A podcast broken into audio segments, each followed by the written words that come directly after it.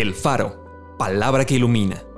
Porciones selectas de la Biblia acomodados como variados y sabrosos alimentos para el espíritu y el alma. Abril 19. De cierto, de cierto les digo, yo soy la puerta de las ovejas. El velo del templo se rasgó en dos, de arriba a abajo. Cristo padeció una sola vez por los pecados el justo por los injustos, para llevarnos a Dios. Aún no se había manifestado el camino al lugar santísimo, entre tanto que la primera parte del tabernáculo estuviese en pie. Yo soy la puerta, el que por mí entrare será salvo, y entrará y saldrá y hallará pastos. Nadie viene al Padre sino por mí. Por medio de Él tenemos entrada por un mismo espíritu al Padre.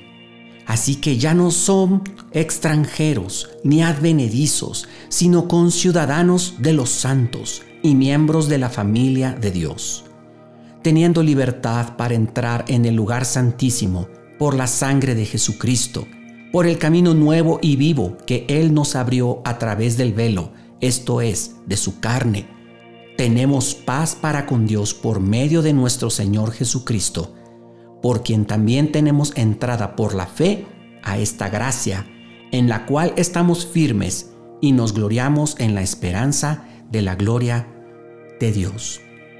Vamos a orar. Definitivamente, Señor, tú eres el camino, tú eres la verdad, tú eres la vida, tú eres nuestro pastor y a su vez tú eres la puerta para nosotros que somos las ovejas. Yo te quiero dar gracias el día de hoy, porque con tu muerte hiciste que nosotros ahora tuviésemos entrada libremente al lugar santísimo, a la misma presencia del Padre, por tu sangre derramada en esa cruz. Gracias bendito Jesús por abrirnos el camino al Padre. Te amamos, te amo con todo mi corazón. Amén.